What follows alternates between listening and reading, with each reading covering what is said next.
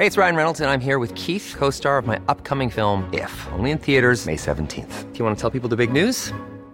All right, I'll do. Sign up now and you'll get unlimited for $15 a month in six months of Paramount Plus Essential Plan on us. Mintmobile.com slash switch. Upfront payment of $45 equivalent to $15 per month. Unlimited over 40 gigabytes per month. Face lower speeds. Videos at 480p. Active Mint customers by 531.24 get six months of Paramount Plus Essential Plan. Auto renews after six months. Offer ends May 31st, 2024. Separate Paramount Plus registration required. Terms and conditions apply if rated PG. Noticias. ¿Qué tal? ¿Cómo le va? Estás a punto de escuchar Yo soy Javier Alatorre. las noticias con Javier Alatorre. La vamos a pasar muy bien. Comenzamos. Te lo agradezco.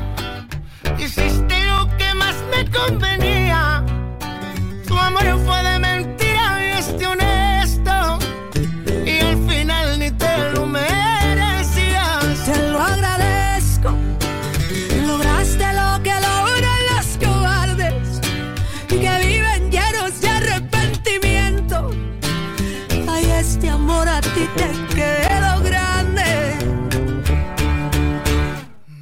Ni dedicarte ni una rola de despecho. Yo quise mejor echarle limón y sal a este pecho y la herida ah, se borró como sabía. Te lo agradezco. Hiciste lo que más me convenía. Tu amor fue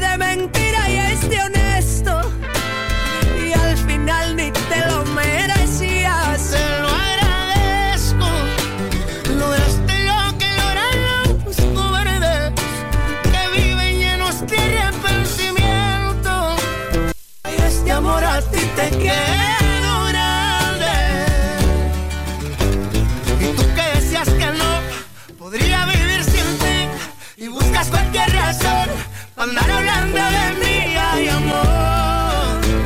Qué ganas de joder. Bueno, pues eh, ahí está. Llevamos toda la semana así como arrastrando, como arrastrando una pena. Pero bueno, ya mañana es viernes, ya mañana nos vamos a poner este un poquito más animosas que está fría la mañana. Por eso estamos empezando con Te lo agradezco. Es el Cani García y el Karim León. Dos grandes, dos exitosos. Te lo agradezco, se llama la canción. A ver, póngale un poquito.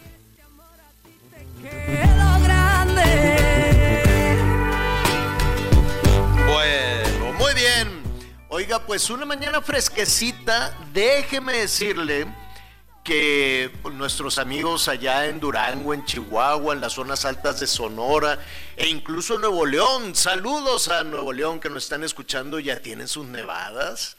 Bien bonito, en algunos es puro lodazal, pues es pura agua nieve, pero pues ya, ya se ve así unas postales bien bonitas, nada más con que se abrigue bien, estarán bajas algunas temperaturas todavía, pero pues va a durar poquitos, nada más una tormenta, la primer tormenta invernal, este, el frente frío sí está dejando unos aguaceros, este, feones, feones por allá en, en Veracruz, en Chiapas, Campeche, todo eso.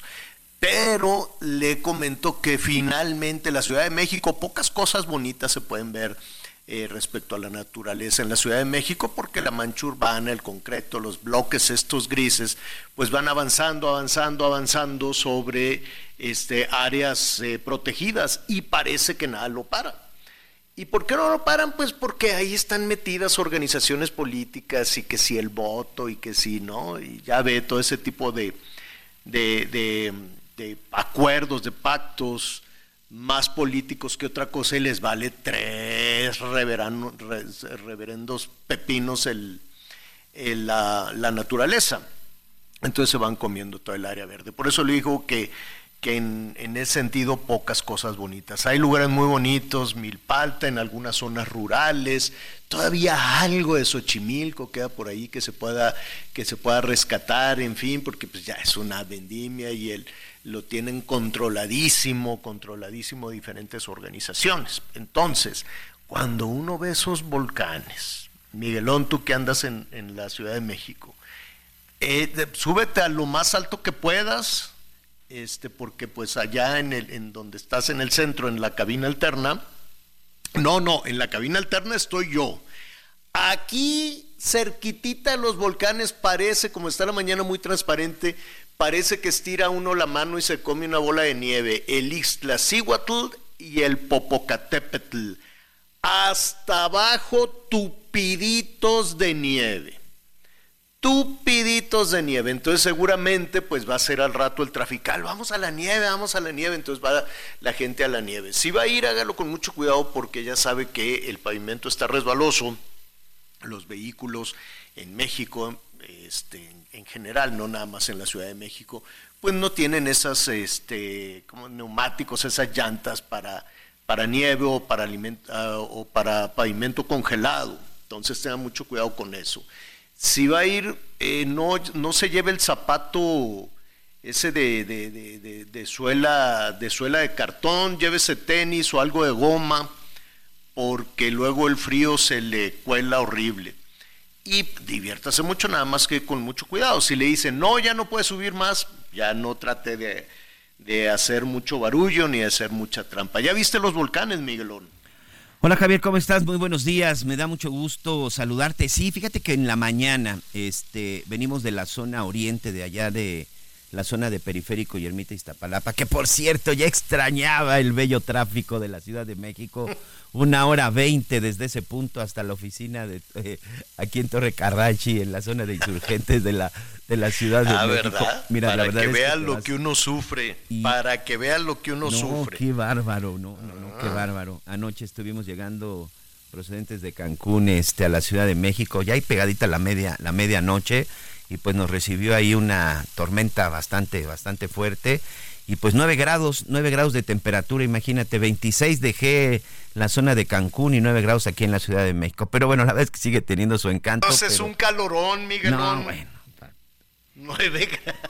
26 grados centígrados. Ya te hiciste, ya te hiciste muy de muy costeño, muy quién sabe cómo. El cuerpo se va, el cuerpo se va adaptando, pero sí una, una bonita panorámica y al rato andaremos también allá por el sur y no dudo que hacia la zona del Pico del Águila, hacia la zona de los Dinamos, pues empieza a verse también ya en la parte. Tú en la oficina de TV Azteca también tienes esa vista impresionante, ¿no? Es que está tupidito de nieve el Popo y el Isla.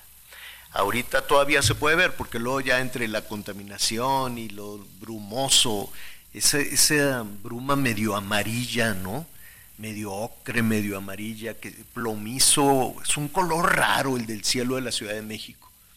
Por eso hay muchos niños que cuando van a algún lugar del país y ven el cielo y dicen, ay, ¿qué, ¿qué, es eso? Porque nunca lo habían visto. A mí me sigue sorprendiendo los, el cielo y los atardeceres en Quintana Roo, Javier. ¿eh?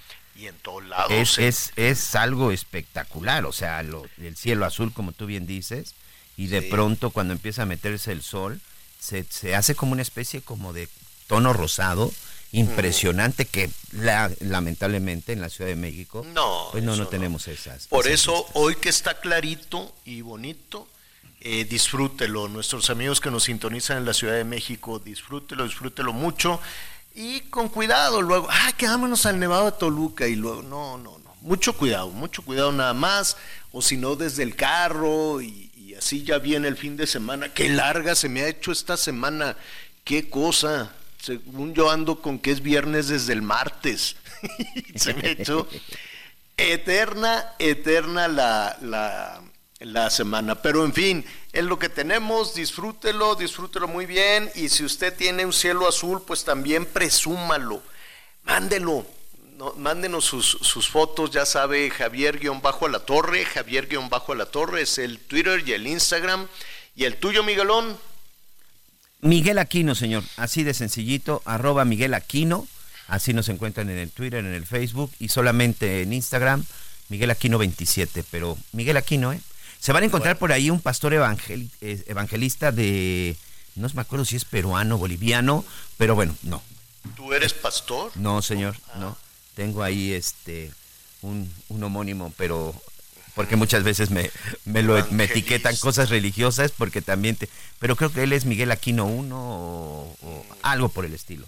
Pero no, ahí muy sencillo, ahí con fotografía y todo Nosotros no somos como esas cuentas del Pato Lucas, no, nosotros ponemos nuestra foto y nuestro apellido. Oye, qué lata con esas cuentas, de, con Sí, esos bots, sí, sí, sí, que de repente son los que más te recuerdan a, a la señora madre, pero cuando quieres ver, pues no, pues resulta que es el Pato Lucas con una fotografía No, no, de... Son, son de máquinas, paisaje. son, son contratados, son contratados, pero ya estamos acostumbrados a todo eso. 55 14 90 40 12. 55 14 90 40 12. Antes de, de meternos al berenjenal ahí de las noticias y demás y decirle, este, pues todos nuestros invitados, va, va a estar muy bueno el programa de hoy, así es que quédese con nosotros. Nada más, la pregunta a, a Miguelón, Anita, que el ratito se, se va a sumar también, y a usted que nos escucha. A ver, Miguelón, cuando te dicen, eh, Miguelón, te voy a decir algo, pero no se lo digas a nadie. ¿No? Así, Sí, te sí. voy a decir algo, ya se amoló la patria, ¿no? Porque ya te dice, te voy a decir algo, pero no se lo digas a nadie. Y luego te dice, no, mejor no. No, pues no, ya dímelo, pero no le digas a nadie. ¿Cuánto tiempo aguantas sin decírselo a nadie? Me, me quieres balconear en No, no, nada Este, más. es que depende, Javier. Mira, si es de entre amigos aguanto lo suficiente, pero con las que de repente es muy complicado es cuando se trata de alguien cercano o un familiar. Pues mira, este, quien diga que siempre ha aguantado y que no ha faltado a la palabra, miente, señor. Sé. Es que te la ponen bien, bien. Pero no le digas a nadie. Tú sí, ándale, no le voy a decir a nadie. Este, pues no sé. ¿A quién le sucedió? Mira, resulta que estaba, pues yo, siguiendo desde ayer un pleito. Ahora sí que un pleito este, de un matrimonio. Resulta que este hombre de allá de, de- de los Estados Unidos le pegó a la lotería durísimo, fuerte, fuerte. Se ganó la, le dicen el Mega Million, No, bueno. no. que la lotería ya en Estados Unidos pues es, es mm, verdaderamente grande. Se ganó un billón Uf. 350 eh, sí, 350 mil, a ver, un billón para nosotros son millones de millones, para ellos son miles de millones de dólares, que de todas formas es un friego de dinero. Oye, es el 10% del presupuesto que va a tener el gobierno federal para gastar el próximo año, mano, para que se den una idea. Se ganó un friegatal de dinero que no se lo va a acabar jamás. Bueno, quién sabe, Hablándose, hablando de dinero, las cosas se pueden ir en una en un abrir y cerrar de, de ojos. Se ganó, hágase de cuenta, 1.350 millones de dólares. Son friegatal, ¿no? O un billón 350, no, no son mil, es un billón 350 millones. De dólares. de dólares. Es un Perdón, señor. friego de dinero. Corrijo, es mucho más que todo el presupuesto del gobierno federal, porque el presupuesto del gobierno federal son 9 billones de pesos. De pesos, Y tú estás sí. hablando de dólares. De dólares. Corrijo, es el doble de lo que va a tener el gobierno federal. Pues este andaba, ya sabes, con el buche. Dijo, ¿y ahora qué hago? Me gané la lotería. No le quería decir a nadie. A nadie, ni siquiera anunciar, dice qué voy a hacer. Y empezó a pensar. Y dijo, ah, voy a hacer un fideicomiso, voy a hacer una, una empresa, el Trust Something in Something. Ahorita le voy a decir cómo se llama la, la empresa se llama, es una empresa de responsabilidad limitada que se llama La Coma Island, porque ya se hizo público. La Coma Island, este, que es un fideicomiso, y para no aparecer él, y que la ganadora es La Coma Island, ¿no? Entonces mantenía todo en secreto, pero ¿qué tanto se puede haber aguantado? Se aguantó meses, hasta que pues el dinero se nota, ¿no? y le tuvo que decir a la mujer, a ver mujer, siéntate y tranquilízate, ¿no? Te voy a decir algo, pero no se lo digas a nadie. Te voy a decir algo, ¿y qué harías tú, Miguelón? ¿Cuánto tiempo aguantarías que Aide se ganara la lotería, el melate, y te dijera, Miguel, siéntate y tranquilízate? te voy a decir algo, pero no se lo digas a nadie, somos millonarios. ¿Aguantas o no aguantas? Híjole, este... A nadie, ¿eh? Nada. Entonces, pues la mujer no se aguantó. Le, pero le urgía ir a presumirle a las amigas, pues ya no sé si nos vamos a llevar, porque ya soy millonaria, ya me voy a llevar con las Kardashian o cosas así. Oye, para empezar ya me voy de este barrio, me voy a cambiar para de casa. empezar, Nos vemos después. Ay, pues no aguantó la mujer, no aguantó y el marido se enojó, pero el, el asunto, que aquí lo complicado, lo complicado del asunto, es que la mujer fue y le dijo al suegro, al papá del marido, le dijo, pues aquí tu hijo te tiene viviendo en esto y resulta que es millonario. ¿Cómo? Sí, y el papá le dijo al otro y lo al hermano y lo, no, pues vamos a hacer una carne asada y a ver, vamos a ver, porque pues ya como los Beverly ricos, ya no, pues, a ver, mijo, pues, ¿cómo? Si tantas apuraciones que, tener, que tiene tu, tus, parientes de, de allá, los que están en México, y fue una repartición y el marido se enojó. Y como el Canelo Álvarez, pues no les voy a dar nada, pero si tienes demasiado, o sea, un pleitazo. Y el pleitazo empezó a avanzar y avanzar de tal forma que ya demandó a la mujer. Primero se peleó con la familia. No sé si les va a dar dinero o no. También qué codo, ¿no? Que, que agarrado. Hay que ayudar, hay que ayudar. Hay sí. que ayudar, Hay que claro. apoyar, Pues es- tiene un friegatal de dinero y no quería que se enterara nadie. En su vida Pues se, lo va a acabar.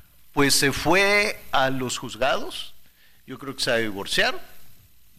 Y, y resulta que él, cuando le dijo, mujer, siéntate que te voy a decir algo, además le dijo, y fírmame este papel. ¿Qué papel, viejo? Este es un acuerdo de confidencialidad de lo que te voy a decir y no lo vas a poder revelar hasta el, cre- creo que el 2030, una cosa así. ¿Y por qué en el 2030? Porque en esa fecha su hija alcanza la mayoría de edad. Y entonces, pues no sé por qué se quería esperar a que la hija alcanzara la mayoría de edad, igual para no darle nada, diciéndole, no, pues ya eres adulta, no sé qué habrá cruzado por la mente de este hombre. Firmó el, el contrato, la mujer, de confidencialidad, de te vas a aguantar, te vas a quedar callada, no le vas a decir a ninguna de tus amigas, ni parientes, ni nadie, y no se aguantó. Entonces la está demandando por 100 mil dólares, que la mujer no creo que los tenga, 100 mil dólares por cada persona a la que fue y le dijo No, que son millonarios. Bueno, pero fíjate que al final aquí hay un tema, ¿eh? Si están casados, si el señor se ganó la lotería siendo casados, Ah, ya en Estados Unidos le baja la mitad. le tengo una noticia, ¿eh? La mitad es de la mujer. Exacto. La mitad es la mujer porque todo lo que ingrese mientras dure el matrimonio aquí en China, este, pues es mitad y mitad y mitad. Pero e- es que es muy... Dicen que además... No entiendo por qué guardar el secreto. Dicen que el amor y el dinero, señora La Torre, no se, Se puede nota, ocultar. sí. ¿Qué, vas a- qué ibas a hacer? sí. ¿No ibas a gastar nunca esos miles de millones? No, bueno. No sé, pues no sé qué habrá pasado por la cabeza de este hombre que dijo ya, ah, bueno, pues está furioso y la familia ya también ya se enojó para que veas cómo en ocasiones pues el dinero es el demonio. ¿Tú qué harías así? ¿Te ganaste la lotería así más que el presupuesto de este país? ¿Qué haces? No, mira, la verdad es que, por supuesto, familia, amigos, incluso no conocidos, sí compartiría y ayudaría. Es demasiado dinero, señor, demasiado dinero. Yo sí, este, me encanta construir. Yo creo que construiría cientos de casas y regalaría casas a quien no tuviera. Este, apoyaría a comerciantes, regalaría becas. Yo creo que más de la mitad de todo ese dinero, este, por supuesto que compartiría. No, por, por supuesto. Además, este, pues todo se sigue, se sigue multiplicando, soy muy creyente en ese sentido. Lo único que sí tendría mucho cuidado, pues lamentablemente estando en México por una cuestión de seguridad, pero olvidándonos de que estuviéramos en, un país como Dinamarca, donde todos anhelamos que algún día seamos como Dinamarca, bueno, no todos, este, yo sí compartiría, Javier. Y por supuesto que a lo mejor no lo gritaría, pero sí lo compartiría con toda mi familia, mis seres queridos y amigos. Para empezar haría un pachangón que ahora sí te invitaba. Bueno, pues ok, me parece muy bien. Pues sí, muy bien, pero pues, pero también mucho, pero también mucho cuidado, ya ves, Sí, ese es el este, tema, ese no, los boxeadores y, Ah, y- sí. no, que luego se les forma en todo el mundo y no, que vamos a hacer este negocio y que préstame, que no, y así como llega, Fíjate que yo no prestaba nada. Yo regalaba. Para, para- si quieres conservar la amistad, mejor regálaselos. Si alguien te va a pedir dinero prestado para un carro y tiene, pues mejor, digo, eh, teniendo la cantidad que tenemos. Y mejor no prestaba. Definitivamente no prestaba, mejor desde un principio decía es un regalo para no perder esa amistad, si es que te interesa esa Claro. amistad, ¿no? Pues Pero sí es, sí es un mundo de dinero. ¿Usted qué haría de que nos digan nu- nuestros amigos, uno, cuánto tiempo aguanta un secreto? Sí, te digo, el que diga que sí aguanta todo el tiempo necesario, el miente. que diga que se aguante, si te voy a decir algo, pero no le vayas a decir a nadie. Espero que el día de hoy no me estén escuchando en casa, pero sucede mucho con este entre los entre parejas y los hijos, ¿no? Que de repente este, oye, eh, fíjate, les voy a contar aquí rápidamente algo. Con, en el caso yo tengo dos niñas. Pero no le decimos a nadie. No le digan a nadie, esto va a quedar entre nosotros. Este, yo, bueno, ni- niñas, porque seguirán siendo mis niñas, 19, 24 años, pero cuando empezaban con los novios, mi esposa me decía, oye, quiero decirte algo, pero no le vayas a decir nada porque todavía no sabes si te va a decir. Fíjate que Valeria, o fíjate Tiene que. Valeria tiene novio, pero no le, y, y yo me quedaba así, Trabado. de veras no digo nada. Entonces el que vi, o sea, no, que también, bueno, pues uno no es este un- uno no es tan este tan en ingenuo, ¿no? Como para no darse cuenta. Pero Claro. sucede, sucede mucho en eso. Y al final ahí, pues de pronto sí tienes que aguantar, pues hasta el tiempo que sea necesario, pero evidentemente, pues cuando ya llegaba el compañero de escuela, ya no lo veía yo con buenos ojos, señor. Ya No, ni siquiera lo dejaba entrar. Tú quédate allá afuera. Y "Espérate, no te... ahí quédate". Y- y ¿Con le- qué la piensas mantener? Y le echaba la rutina y le echaba al voz de, ay, se me escaparon los perritos. Ah, qué, qué suegro tan malvado. Oye, yo ayudaría eh, en la reconstrucción de diferentes lugares, no nada más de Acapulco. Ya ves que este país está hecho una ruina y siempre les prometen, no, que te vamos a ayudar aquí, que te vamos a ayudar allá. Digo, haría un, colchoncito, nada más, pero que no fuera como regalado. ¿no? Buscaría, buscaría la manera de que este, esta suerte de, de fideicomiso, este gobierno que odia los fideicomisos, pues fuera una especie autosustentable, ¿no? De decir, miren, de aquí vamos a agarrar, pero le vamos a poner para que sea un motorcito que esté funcionando todo el tiempo, que esté jalando todo el tiempo. Uno no está para andar tirando el dinero como el gobierno, ¿no? Los ciudadanos somos más conscientes de lo que cuesta el dinero aunque te ganes la lotería. Entonces yo sí buscaría la manera de que fuera autosustentable, de que fuera un motorcito financiero para muchísimas cosas, para este pescadores o para la sequía ahorita que está tremenda o para Acapulco mismo. Yo no sé cómo le van a hacer. Ahorita después de los anuncios vamos a ver el anuncio que hicieron de, de Acapulco. Son 322 mil casas. 322 mil. Y los primeros, porque también viene la pregunta, si hay un fenómeno natural, las autoridades están obligadas a levantar tu casa sí o no. Esa es una, esa es una discusión que siempre ha estado. Pero los primeros en llenarse la boca diciendo lo vamos a, reconstruir y te vamos a dar y vamos a, darte refrigerador, estufa, colchones y dinero para y material y cemento y lámina y todo, siempre son los gobiernos. Este, municipales, estatales y federal, son los primerititos que salen a ofrecerse, a ofrecer cosas, y los últimos en cumplir. Y si no, que nos digan allá en Tabasco, que nos digan en Chiapas, ¿no? Que todos los años son unas desgracias en el Estado de México que siempre se les revienta. La Ciudad de México en el temblor del 2017. Todavía están con eso. O en Oaxaca también con los temblores. Todavía, a ver, todavía están esperando unas este, ambulancias que ni siquiera compró el gobierno, que donó Japón.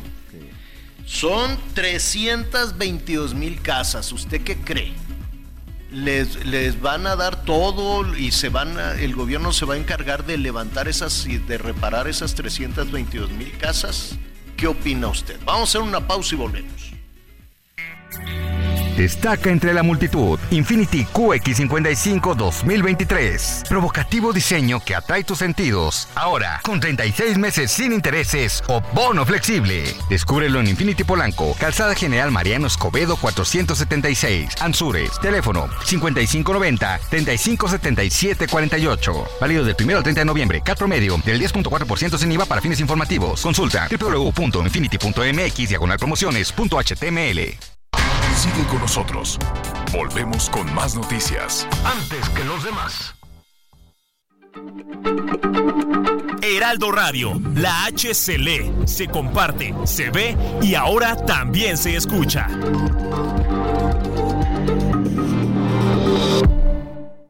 Todavía hay más información. Continuamos. Aprovecha un mes lleno de ofertas exclusivas y experiencias únicas con Ford Territory. Estrénala a 24 meses con tasa de 9.99% y seguro sin costo. Visita a tu distribuidor Ford más cercano. Consulta términos y condiciones en Ford.mx, vigencia del 1 al 30 de noviembre de 2023. Las noticias en resumen de Pemex, Emilio Lozoya, ganó un juicio contra la Fiscalía General de la República para recuperar su residencia en la Ciudad de México, valuada en más de 38 millones de pesos, presuntamente adquirida con dinero de procedencia ilícita.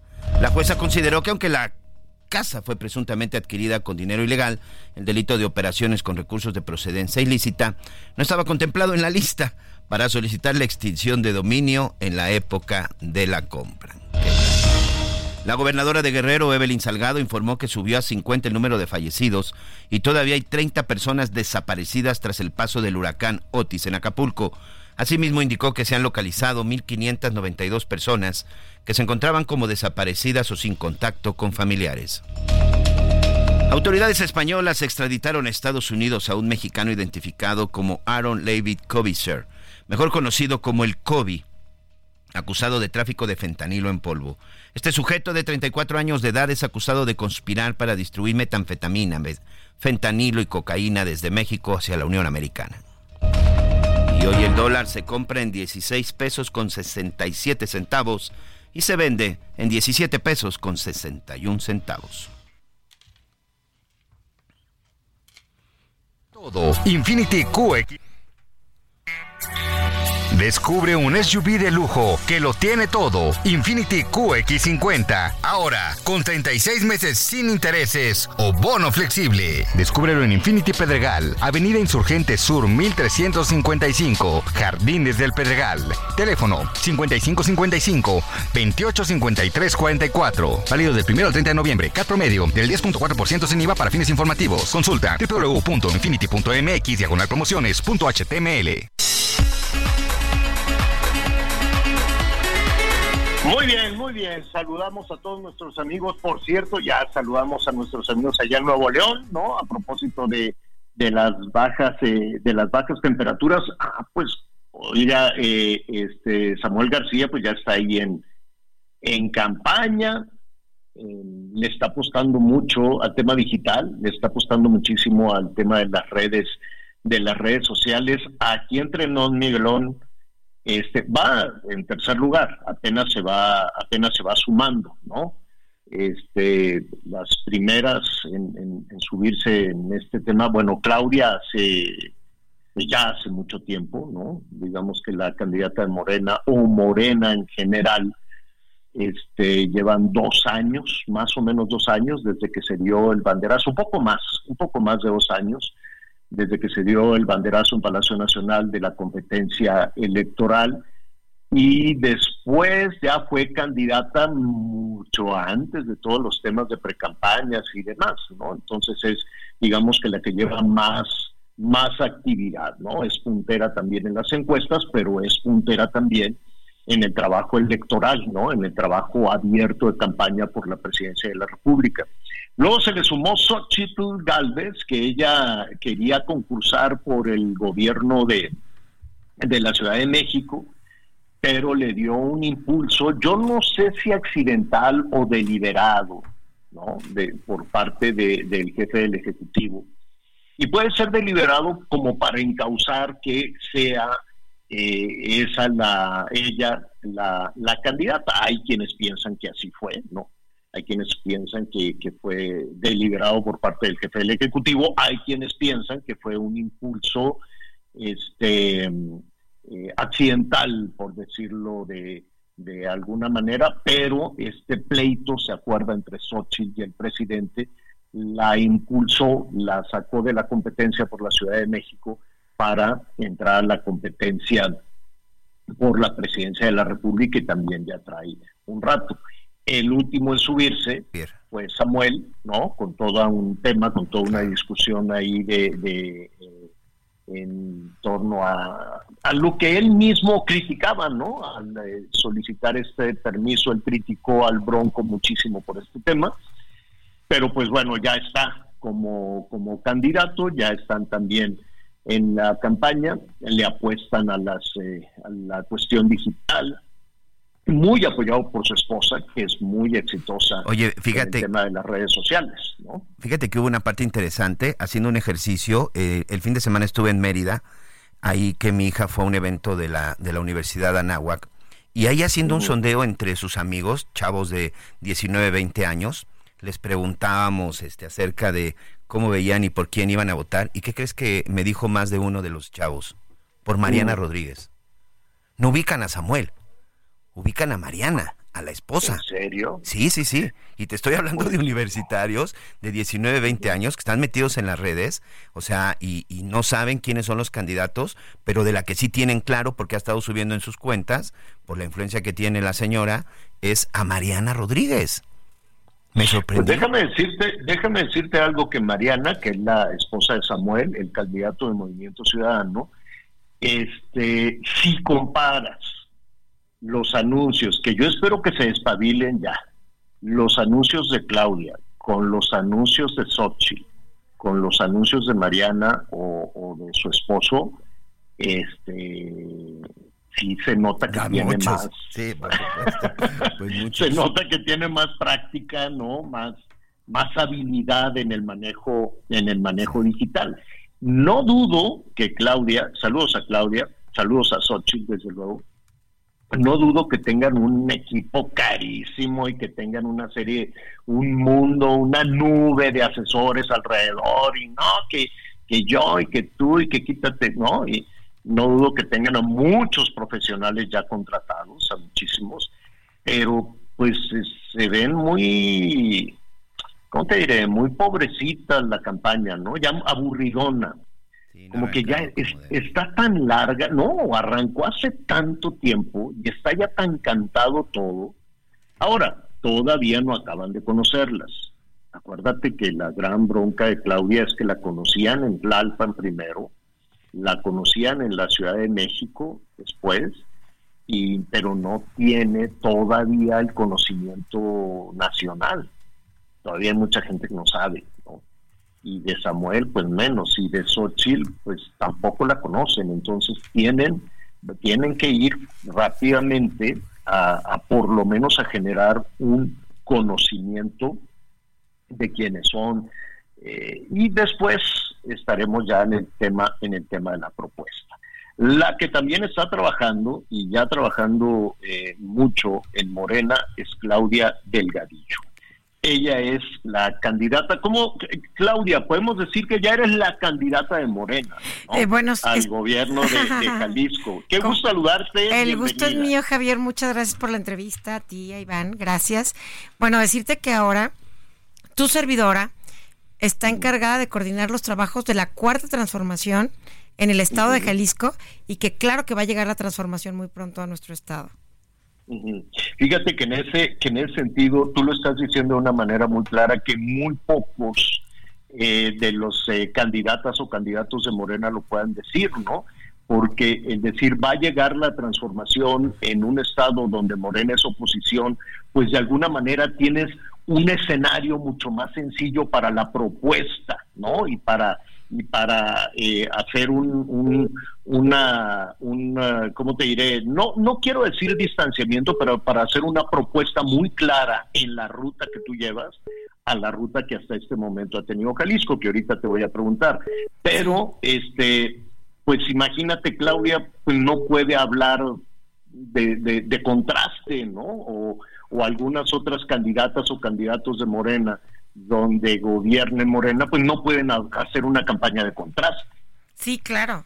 Mira, el tema, el tema en nuestro estado y como coordinadora de estos trabajos es que estamos escuchando a los 125 municipios, estamos escuchando a los habitantes de cada comunidad, de cada espacio de nuestro estado, porque entonces la propuesta te la voy a traer cuando empecemos la campaña formal. Voy a venir a platicarte qué es lo que le duele a la gente en Jalisco, cómo lo vamos a solucionar en qué momento lo vamos a iniciar. Y claro, tú hablas de un tema de contraste y por supuesto que tu servidora estará haciéndolo porque eh, nuestro estado tiene muchas cosas que le duelen. Entonces, ese gran estado hermoso que tú conoces, un estado... Y es bellísimo y es generosísimo y, y, no lo vas a decir, seguramente no, no, no vas a, a decir tu propuesta, que que ya deberíamos de quitarnos de todos estos eh, temas de reglamentaciones y cosas raras que ya están absolutamente. Yo estoy de acuerdo contigo. Y hablar ya claramente cómo son las cosas. La inseguridad es un asunto no solo de Jalisco, no solo de los estados alrededor de Jalisco, sino de todo el país. Sí, por supuesto que es un tema que le lastima mucho a nuestro estado, pero también vamos a abordar temas como la falta de agua, ¿Y cómo lo vamos a solucionar? El agua contaminada que llega a las casas en los municipios, en nuestro estado. Vamos a platicarles de cómo vamos a, mejorar el sistema de salud y cómo lo vamos a hacer y qué tenemos que hacer todos los habitantes de Jalisco juntos para que entonces podamos hacer esta propuesta que viene en campaña y que si tú me invitas aquí voy a estar contigo, Javier. Pues, platicándote. sí, te lo vamos a agradecer mucho, Claudia, porque mira, has tocado temas ahorita, independientemente del tema de, de, la inseguridad, el asunto del agua, yo me temo que el año que entra em, vamos a sufrir unas consecuencias enormes, sobre todo en la cuestión alimentaria. o sea, el, el, agua es un problema brutal y el agua en Jalisco lo venimos arrastrando. Sí, la sequía tiene varios años. Independientemente de la sequía, Miguel, las obras prometidas, ah. este, Claudia, como el Capotillo, la, la, situación de compartir agua con Guanajuato, pero lo que es de un partido y que es de otro partido. Imagínate, gobierno federal de Morena, gobierno estatal de Movimiento Ciudadano y el otro en conflicto que le urge agua de, de Acción Nacional, Guanajuato. ¿Cómo resolverías ese, ese entuerto? Bueno, primero decirte que tu servidora estará trabajando de la mano con la coordinadora nacional, con Claudia Sheinbaum. Entonces, vamos a llevar solución a cada uno de los espacios en Jalisco y de la mano de ella seguramente lo vamos a, a tener. Y también decirte algo, las mujeres somos muy comprometidas, Javier, muy comprometidas. Las mujeres históricamente hemos trabajado nos hemos esforzado mucho, pero siempre estamos al cuidado y al pendiente de lo que se necesita en nuestras casas. Y si el tema es agua, en ese tema nos vamos a enfocar y seguro estoy lo vamos a resolver, Javier. Sí, no lo, no lo dudo, Miguel. Creo que, pues bueno, eh, el tema de sequía extremo en todo, en todo el país, pero Jalisco anda casi por arriba del 70%. Sí, aquí les voy a compartir unas cifras, cifras de Conagua recientes. 70% del estado de Jalisco se encuentra en sequía severa y hay un 25% en sequía extrema. Fíjense que yo hace un par de semanas estuve en San Gabriel y ahí se quejaban mucho eh, precisamente, ahí sobre todo con las granjas porcinas, que este, el estado de Jalisco, Javier, pareciera que no, pero tiene muchas granjas porcinas y es también un importante este productor en esta en esta materia. Tienen un problema para llevar el agua hasta San Gabriel, porque no es una zona de fácil acceso. Para poder llegar ahí son por lo menos hora y media en una zona de muchas curvas. O sea, la sequía en este momento en el estado de Jalisco y la falta de infraestructura está afectando el campo y está afectando la ganadería. Sí, no, y también en zona metropolitana, en Zapopan, ah, en Guadalajara. Eh, también quiero decirte que, que hay, hay colonias donde ahora mismo están comprando pipas de manera semanal donde viven dos o tres personas en, en, una casa. Entonces, es un problema que vamos a afrontar de manera muy directa, lo vamos a hacer. No puede, eh, no puede existir este tema terrible y tenemos que encontrar cómo solucionarlo, pero además en las propuestas que te voy a platicar a ti, a Iván, a todo el auditorio, eh, en cuanto empiece la campaña, son cosas que vamos a realizar, porque imagínate tú que tienes muchas llamadas de, gente que uno quiere, que uno visita en sus colonias, comunidades, donde ahora no tienen agua o llega el agua contaminada a sus hogares. Eso no se puede permitir. Y me parece que el CIAPA en Jalisco le ha quedado mucho, mucho a deber a la gente de mi estado. Definitivamente. Estamos platicando con Claudia Delgadillo, candidata o precandidata o como es coordinadora. Coordinadora de los trabajos de la cuarta transformación. la muy complicada con ese nombre, ¿no? muy largo. Nunca me lo he podido aprender, Claudia. A ver, te lo voy a decir. Coordinadora de la cuarta transformación. Es más corto y más sencillo. es más, fuerte. Oye, Claudia, hay, hay algo que queda, que queda siempre en el ambiente y sobre todo en algunos estados después de las elecciones del 2021 eh, al el expresidente de, de, del INE, lo acaba de comentar también apenas al iniciar esta semana, y que tiene que ver con el crimen organizado. Sobre todo después de la experiencia de las elecciones en el 2021, donde pues era muy evidente la mano de, de la delincuencia en los procesos electorales. Eh, ¿Tú, ¿Tú, confías en, en, que no se van a meter, en que habrá pues un, juego limpio. ¿Qué, qué, qué, qué opinas de esto, del crimen organizado decidiendo, interviniendo en los procesos electorales? Mire, yo creo que es un tema que, que no vamos a dejar pasar, primero. Y el otro es que vamos a trabajar de manera muy fuerte en el tema de prevención. Debemos de cuidar a nuestros hijos, debemos de cuidar a nuestras familias. Y también decirlo de manera eh, muy honesta, muy transparente, las mujeres nunca hemos estado involucradas en esos temas como para que llegue alguien y se quiera imponer ante, ante una propuesta o algo que tú quieras ejecutar de manera eh, en beneficio de tu estado. El bienestar va a llegar a Jalisco, pero también este tema lamentable que ahora eh, se padece con el crimen organizado tendrá que ser tratado desde la fiscalía, con un fiscal que esté, esté de manera eh, completa 24 horas de siete días a la semana trabajando para prevenirlo y también haciendo su, su trabajo como autoridad para que no, no, no la gente en el estado donde estoy ahora, que es Jalisco, siga sufriendo de este terrible tema que a todos nos duele y nos aqueja demasiado. Bueno, Claudia, pues esperemos que esta sea la primera de, varias conversaciones. Estaremos por allá, Miguel Aquino, tu servidor, viendo el tema de, sequía y otros asuntos también muy, muy serios en, Jalisco. Y bueno, pues eh, bienvenida, bienvenida siempre a este espacio y a esta cabina. Te agradezco muchísimo, Javier. Muchísimas gracias por invitarme ustedes a su programa, Miguel. Eh, muy contenta de estar con ustedes y bueno, voy a estar compartiendo con ustedes después cuál es el plan de trabajo para que entonces sí llegue esta gran transformación a mi estado que es Jalisco. ¿Cómo, son los tiempos? De este, ¿Cuándo hasta... ¿Cuándo es oficialmente ya candidata? Eh, eh, bueno, el registro puede ser aprox como el 15 de enero, entonces ya después de ahí voy a venir a platicar con ustedes. A partir del 15 de enero, así con propuestas. Y con todo el auditorio, claro, así. Perfecto. Perfecto, muy bien. Pues muchísimas gracias. Claudia. Saludos a nuestros amigos allá en el 100.3 El Heraldo en Guadalajara, en la bellísima Guadalajara, Jalisco. Gracias, Claudia. Gracias, un fuerte abrazo, gracias.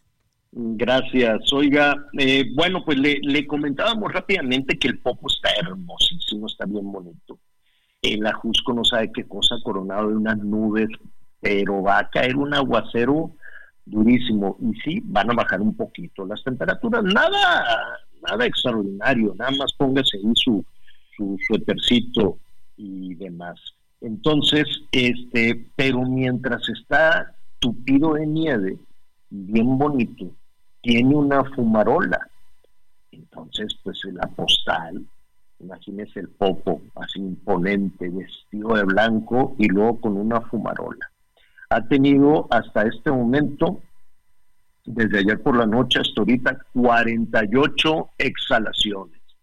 Uh, hágase de cuenta, así que salga, lanza así el, el, el vapor de agua, nada, nada de riesgo, simplemente se ve muy bonito, todo vestido de blanco, con una fumarola de vapor, eh, y entonces son 48 lo que nos están reportando. Mucha gente va a querer subir, pues mire, es, es peligroso, mejor véalo a distancia, es muy bonito. Eh, hay alerta, eh, se mantiene en fase 2, todavía se mantiene en, fase 2. De cualquier forma, hay muchas personas que dicen, no me importa, me va a subir y lo más arriba que se puede, imagínese, nevado y todo esto, la irresponsabilidad y además ponen en riesgo también a todas las personas de protección civil que tienen que ir a, ayudarlos, que tienen que ir allá a rescatarlos. 55 14 90 40 12. 55 14 90 40 12. Estuvimos platicando ya con la candidata de Morena al gobierno de Jalisco. Así estaremos revisando los ocho estados y la Ciudad de México que están en, en juego, que están en concurso. Vamos a platicar con todas, vamos a platicar con todos, pues para que usted también pueda tomar una decisión y no quedarnos únicamente con eh, el tema de la presidencia de la República. Es más, al ratito vamos a hablar de la competencia por el Senado que va a estar durísima, Miguelón. 19 mil cargos de elección, Javier, para el 2024. 19 mil cargos de elección, por supuesto, empezando por la presidencia, 500 diputados, 128 senadores. Oye, que de los 500 diputados ya ves que nada más 474 se quieren reelegir, 474 no quieren dejar la curul. Y de Senado me parece que de 128 hasta el día de ayer son 85. 85 de 128 senadores que hasta ahorita han estado hablando de la reelección. ¿Qué tienen esas sillas que nadie se quiere parar? Entonces, ¿qué están? No, no hacen nada. A ver, usted se imagina a su diputado eh, que se supone que lo tendría que, representar, se supone que tendría que estar del lado de usted. Se lo imagina, no sé, haciendo algún tipo de reparación en Acapulco o en algún lado. Es decir, como que qué sabrán hacer. Y entonces este dice, no, pues yo voy a repetir pues pues no sé, yo creo que no saben hacer otra cosa, no lo sé. Hay algunos que sí, ¿no? Hay algunos que sí, me queda muy claro que sí tienen este capacidad para desarrollar otras otras cosas, otros trabajos, ¿no? Porque de pronto pues algunos políticos no no no algunas y algunos pues no me queda muy no me queda muy claro este cómo le van a hacer como hacen. Imagínense a los diputados que les digan, oye, tienes que ir a reconstruir las 350 mil casas de Acapulco. Yo, yo espero de todo corazón que así sea. Espero de todo corazón que no sea pues una, una buena intención como el asunto de, la botica grandota, que no, no tiene nombre, ¿cómo se llama? La, la super mega farmacia. Esa, Oye, hasta, la están nombrando como si fuera, este, como si fuera un de esos negocios de el super chedraui o no sé, de esas cosas. no, puede ser. Tú fuiste, tú ayer le pusiste mega farmacia. No, señor, así, lo, así lo dijeron en la mañanera. Yo solamente, este, la super mega farmacia. Aquí le pusimos de nombre La Dinamarca. Oye, llévame a la Dinamarca. ah, no, yo decía, yo decía la farmacia de las papas y el refresco de cola, porque dicen que es lo mismo repartir medicina que, que, que, papas y refrescos. Bueno, pues mira, ojalá, ojalá existiera La, la megafarmacia, Ojalá de aquí efectivamente en Acapulco no, no pasen una amarga Navidad, ojalá. Que por cierto ya estoy preparando la, posada. Voy a hacer una posada para niños y niñas de albergues. La gran mayoría son huérfanos. Fíjate que fue, fue muy difícil porque el, el, huracán les destruyó la, la, villa. En un lado están las niñas, del otro lado están los niños. Entonces, este, como pude, ahí entre, había ramas, árboles, todos, y entonces, este, pues sí están batallando. Muchos son huérfanos, otros son eh, niños con algún tema, perdón, aquí tengo en Hoover un helicóptero, espero que no, que no mucho. Bueno, decía, unos son, son huérfanas o huérfanos, algunos de estos niños, otros están en medio de un conflicto, de algún pleito entre papá, mamá o en alguna cuestión legal, y entonces pues no pueden vivir en su casa, tienen un tema de violencia, y otros pues están malitos, están enfermitos y sus familias no los pudieron atender y fueron y los dejaron ahí en un albergue no, puedan tener alguna lesión. Pues les vamos a hacer su posada su posada al ratito le, le voy a contar. Primero vamos a hacer una pausa y volvemos.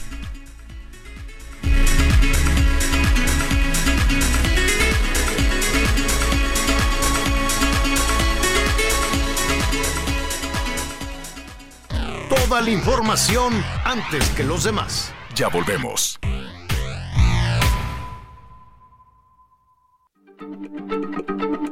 Heraldo Radio, la H se lee, se comparte, se ve y ahora también se escucha.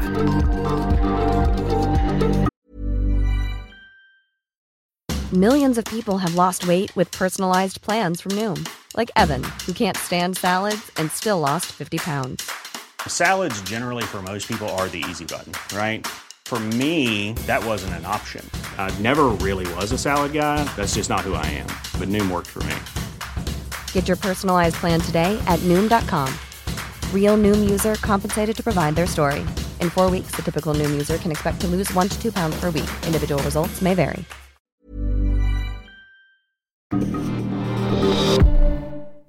Todavía hay más información. Continuamos.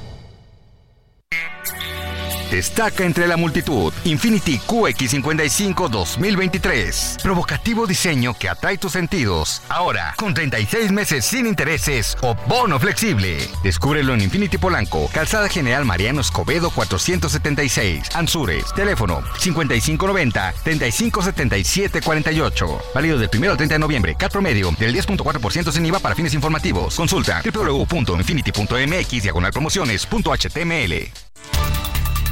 Por segundo día consecutivo, las sierras de Nuevo León amanecen vestidas de blanco, esto a consecuencia del Frente Frío número 11 que azota a la región, principalmente en las partes altas del estado nuevo leonés. Esta mañana el evento de protección civil, a consecuencia de las bajas temperaturas, realizaron un operativo carrusel entregando café, chocolate y pan a las personas que eh, viven en calidad de calle y también a las personas que se resguardan en los hospitales y lugares donde acostumbran las personas migrantes o indigentes. Así también se realizó un operativo en la sierra para llevar cobertores y eh, exhortar a los habitantes para que no enciendan anafres o bien, si es en caso que sea así, pues tengan ventilación, así también en caso de usar tanques eh, calentadores a tanque de gas. Desde Monterrey, Nuevo León, Juan Teniente.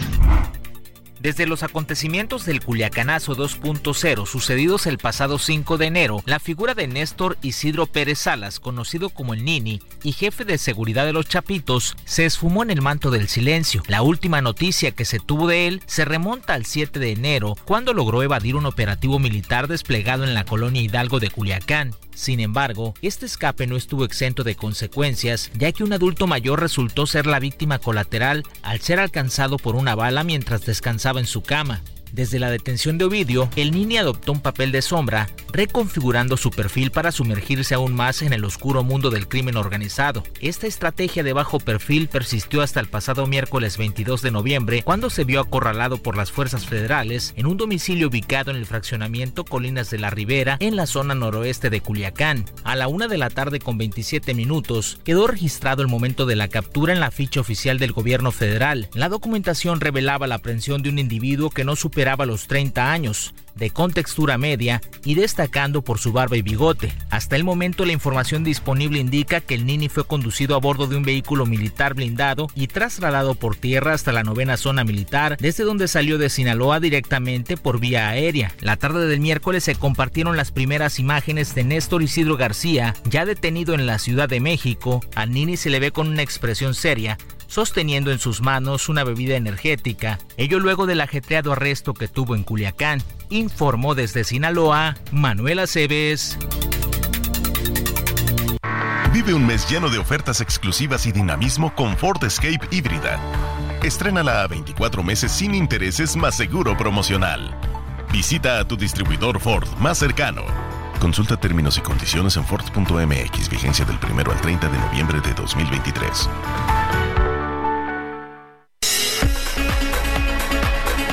Pues eh, escuchábamos en este resumen de, la detención de este, pues de este capo, de este líder criminal, le apodan el Nini. ¿Por qué le dirían el Nini Miguelón? De hecho, pues los operativos continúan, si no me equivoco.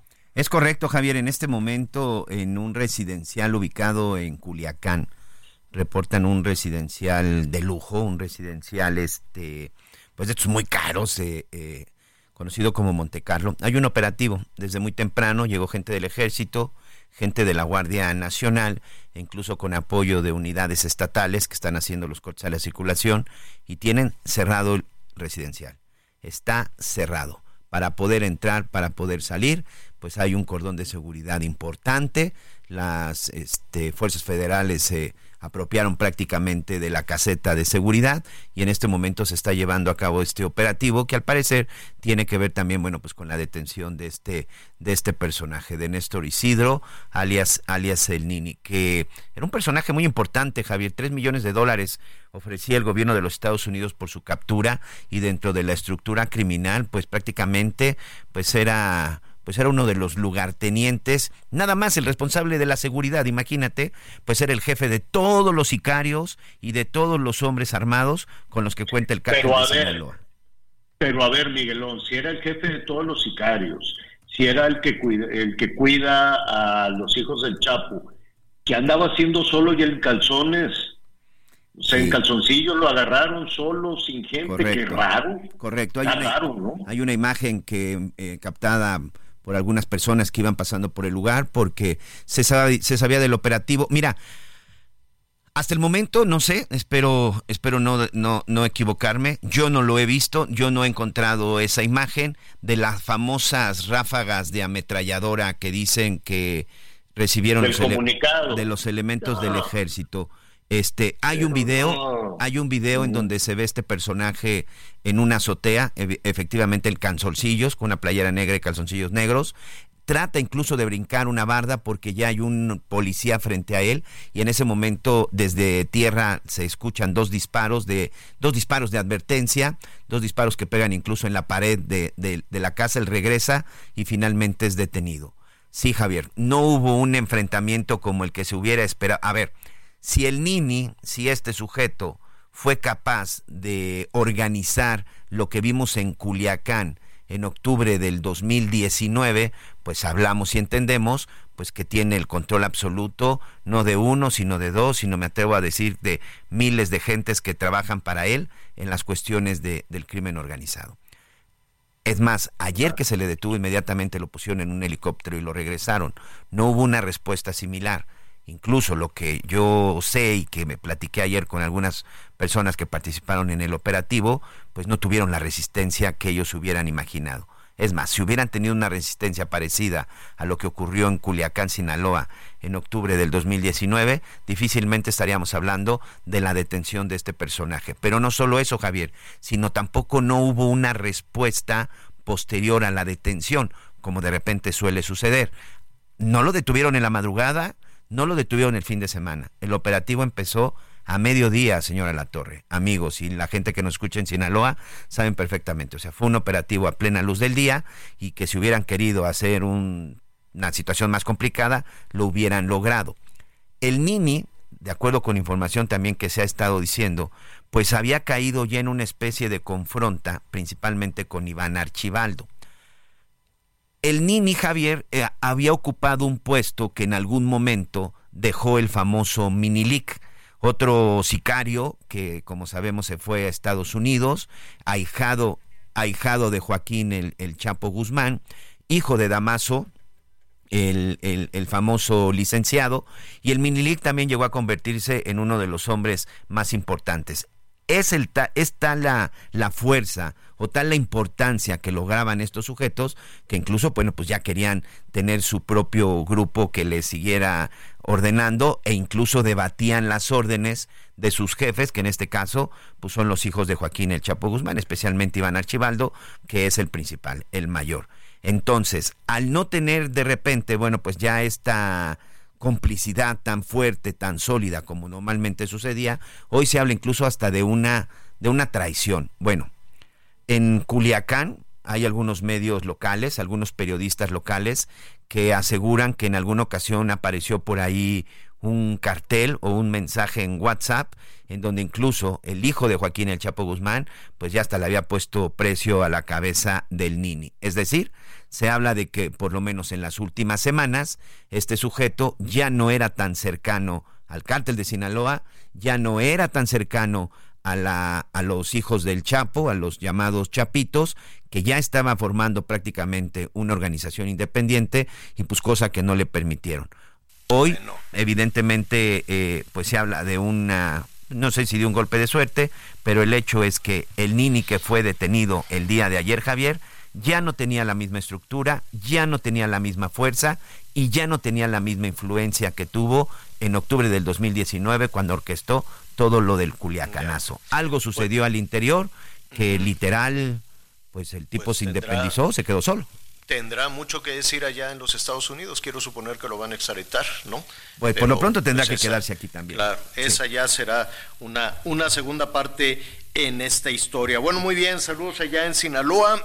En un ratito vamos a, retomar todas las, eh, todos los comentarios porque déjeme decirle que me da muchísimo gusto saludar a Enrique Vargas.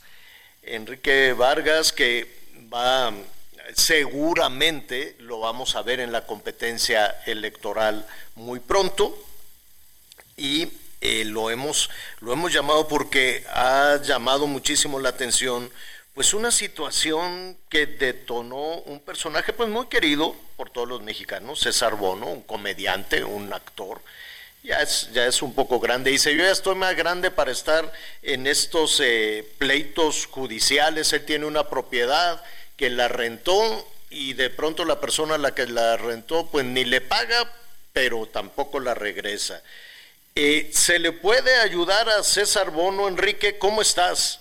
Javier, ¿cómo estás? Muy buenas tardes a ti y a todo tu auditorio.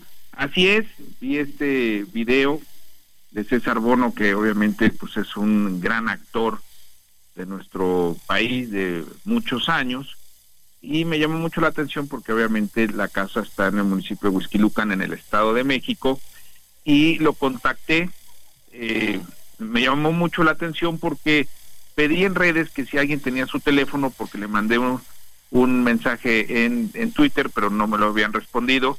Y la verdad es que me llamó mucho la atención porque todavía me sigue llegando el teléfono de él. O sea, quiere decir que, que mucha gente tiene su teléfono y que es muy querido el día de ayer platiqué con él. Eh, te quiero decir que, que nos aventamos casi una hora y media platicando, ¿no? Obviamente, primero con, con su tema, ¿no? Que ya lo estamos ayudando porque sí es un abuso el que le están haciendo. Eh, jurídicamente. ¿Qué, ¿qué, le están haciendo? ¿Qué, qué le pasó? A, ver, él, él, él renta su casa aquí en La Herradura, en Huizquilucan, Estado de México le pagan un año por adelantado y ya este año, que, que fue el año pasado, el año 2023, le dejan de pagar la renta, trae un, un juicio eh, que ya lo estamos eh, revisando para poderlo apoyar y la persona que se lo eh, que, se la rentó pues la, la verdad es que muy mal no hay que decirlo eh, pero eh, seguramente en los próximos días están está en revisión un amparo y seguramente en los próximos días le, le, otorgarán el amparo y ya con eso procede ya eh, el, el, el, poderla ya sacar de la casa de César Bono.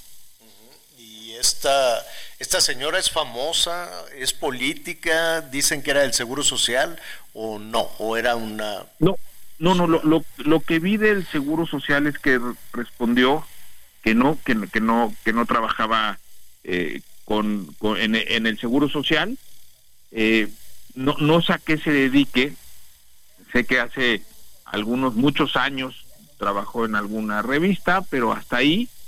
Y eh, porque cerró sus redes sociales, pero estuve en contacto con su abogado también el día de ayer para revisar jurídicamente cómo está el tema y la verdad lo quiero decir muy claro aquí en tu programa si es un abuso eh, que le están cometiendo a César Bono y esperemos que en los próximos días ya tenga el amparo a su favor y ya poder ya sacar a esta persona de su casa.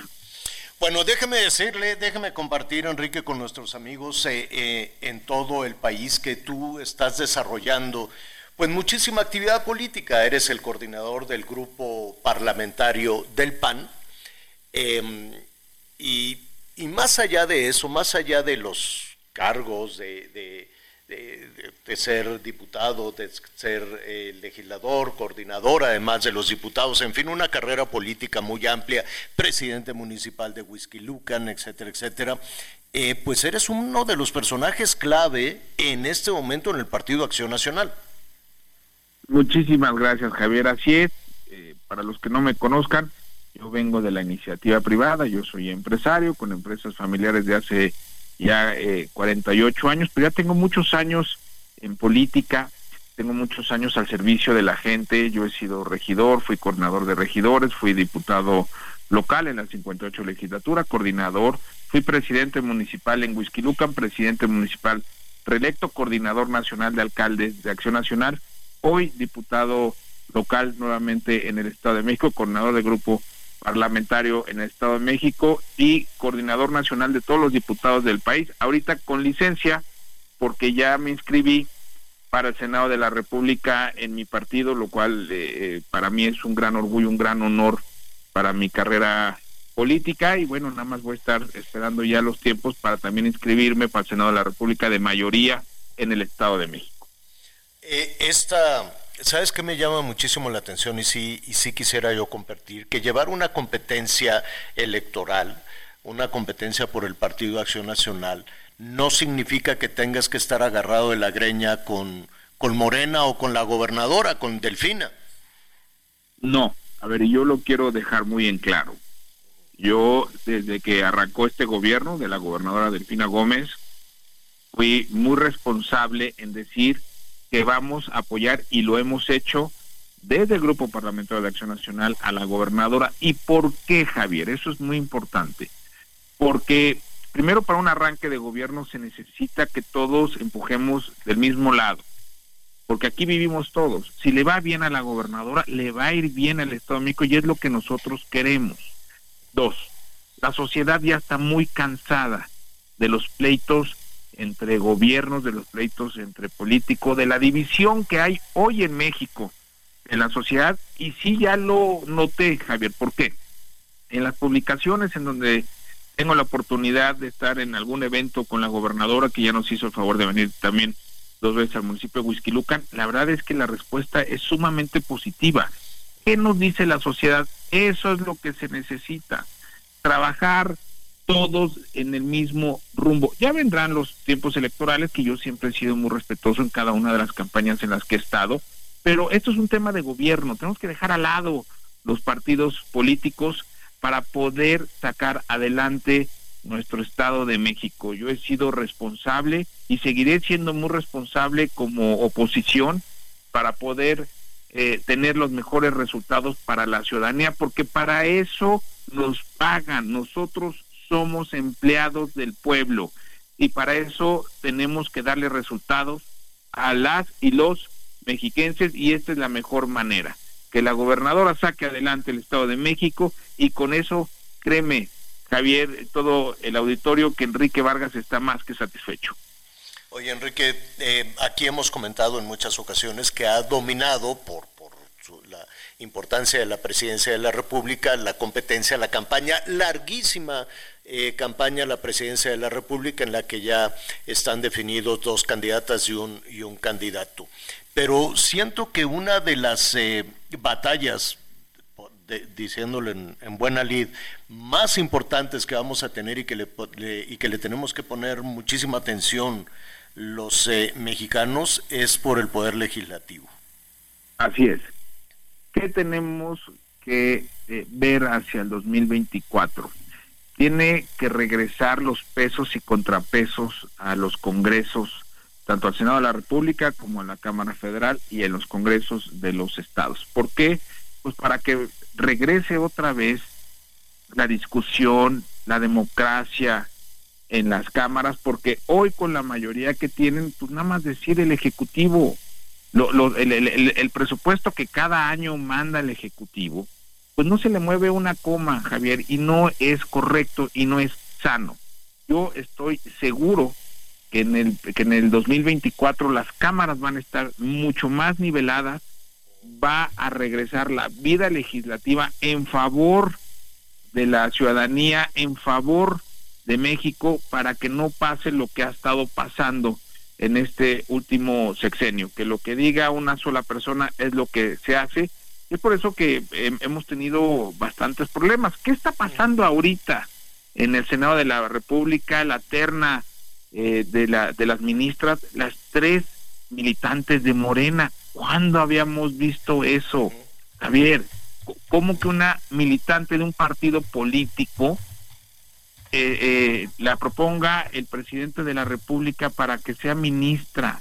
No, no, no, no podemos, no, no debemos dejar a que llegue eso a México. Y también lo estamos viendo hoy en el mundo, cómo ya la izquierda está perdiendo gobiernos. ¿Qué pasó en Argentina?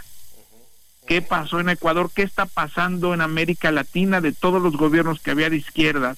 Ya se dieron cuenta los ciudadanos que ya no y yo lo y yo no lo digo izquierda o derecha simplemente necesitamos que haya capitalismo en nuestro país que haya empresas que haya trabajos y no lo que pasa hoy en México que creen que con un programa social vamos a salir adelante. No eso no va a pasar en México. Y es en donde puedes ver y es en donde puedes ver, perdón que te interrumpa Enrique, y es en donde puedes ver el talento, la habilidad y el verdadero ejercicio de la política.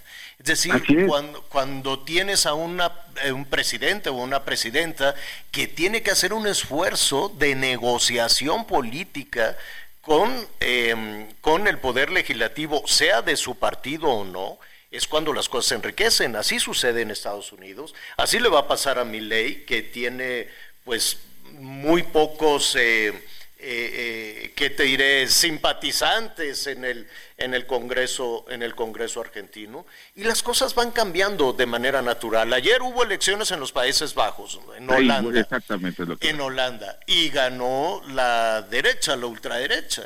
Alemania se va, va en un péndulo también. Europa toda, salvo España, está moviéndose hacia, hacia la derecha. Eso no es bueno ni es malo. Eso oxigena, eso refresca y eso obliga a que ustedes tengan mayor talento en la negociación política. Y aparte, te quiero decir un gran dato para Argentina, que hoy cada año Argentina tiene un 160% de, eh, de evaluación y bueno, todo lo que lleva la parte financiera. Ah, cuando ganó mi ley, al otro día las acciones de las empresas argentinas en Wall Street subieron, subió el 40%. ¿Qué quiere decir? Que los mercados vieron sumamente positivo este cambio de gobierno y ahora tiene un gran reto, mi ley, de sacar adelante a Argentina con, eh, con la parte y el problema financiero que tiene tan grave Argentina y ese es el gran reto que tiene, llevar eh, capital Argentina y que los grandes inversionistas confíen en Argentina y poder sacarlo adelante, que es lo que necesitamos hoy en México. Pero ese es también el gran reto de los legisladores en el mundo, no decir no en automático, no, decir no, porque eres eh, eh, oposición. Imagínate si los legisladores no están viendo esa oportunidad que los mercados le están diciendo, no me refiero a los legisladores de Argentina, pues nunca iba a suceder nada. Mi ley tiene solamente 38 38 curules de 257. Entonces, si en automático es un no y le cierras la puerta a cualquier cambio y a cualquier oportunidad, pues nunca va a suceder nada con Argentina como no sucedería nada con México. En fin, creo que tenemos una enorme oportunidad, primero, de tener una nueva generación política, como tú, y tener, independientemente de una nueva generación política, un nuevo pensamiento político. ¿no? Que se necesita en cualquier parte del mundo. Es ver por la ciudadanía, no ver por un partido político, que es lo que yo en lo personal y Acción Nacional de Estado de México estamos haciendo hoy en Estado de México y estamos mandando una señal a todo el país de cómo poder llevar la política en el Estado de México, tanto de la gobernadora Delfina Gómez como de la oposición. Presentaron el paquete fiscal el día martes, es un paquete fiscal que por primera vez viene sin ningún eh, sin, ningún recato en apoyar en lo que nosotros hemos pedido, no viene deuda. Y yo lo quiero adelantar que Acción Nacional va a apoyar ese paquete que mandó la gobernadora porque la, las peticiones que hicimos como Acción Nacional que hubiera más gasto en seguridad, que hubiera más gasto en salud, que no que no fuera un paquete fiscal nada más electoral, lo vamos a apoyar, Javier, porque como tú lo estás diciendo, no es decir que no porque no. Si está correcto, hay que apoyarlo. No es un tema de partidos, es un tema que tenemos que cambiar ya la visión que tenemos los políticos en México como oposición, pero también cuando gobernamos tenemos que darle resultado a los ciudadanos como un gran equipo que es México. Pues Enrique, estaremos atentos a los tiempos, a, la ruta que ahora seguirás hacia el Senado de la República. Muchísimas gracias. Gracias Javier y que Dios bendiga a nuestro México querido. Muchísimas gracias. Al contrario. Oiga, vamos a hacer una pausa y le voy a decir, se están agarrando a palos en la UNAM. Le cuento después de la pausa. Te lo agradezco. Hiciste convenía. Tu amor fue de mentira y este honesto. Y al final ni te lo merecías. Te lo agradezco. Conéctate con Javier a través de Instagram. Arroba Javier-Alatorre. Toda la información antes que los demás. Ya volvemos.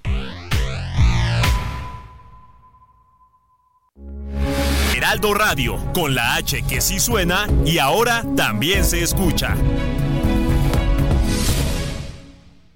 Todavía hay más información. Continuamos.